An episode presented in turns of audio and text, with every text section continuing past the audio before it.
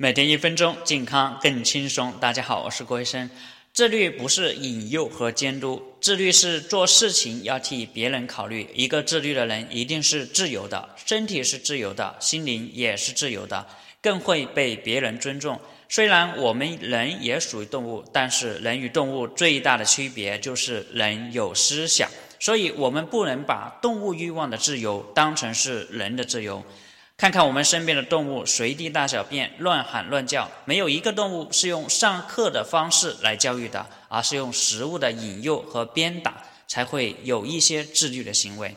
而人与动物的不一样之处，就是可以通过思想的教育、廉耻心、自尊心、责任心和爱心，让人的行为做到自觉和自律。这就是人和动物的教育方式的最大区别。所以，很多不懂教育的家长还用的是教育动物的方式，要么动手打，要么就会给孩子买好吃的好玩的来引诱，让孩子听话好好学习。可是到了最后，他才发现孩子的欲望越来越大，没有办法满足了，要求越来越多。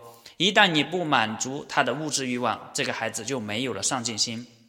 人生就没有了动力，连工作都不愿意去，成了一个啃老族。这就是错误的教育方式给孩子和家庭带来的伤害。同样的道理，带团队和带孩子一模一样。你一直拿物质条件来引诱他，他们就不会内观反省问题。总是会挑毛病，挑别人的毛病，而且会变得浮躁，没有耐心，不团结，不感恩，不上进，更不爱学习。所以很多道理都是相通的。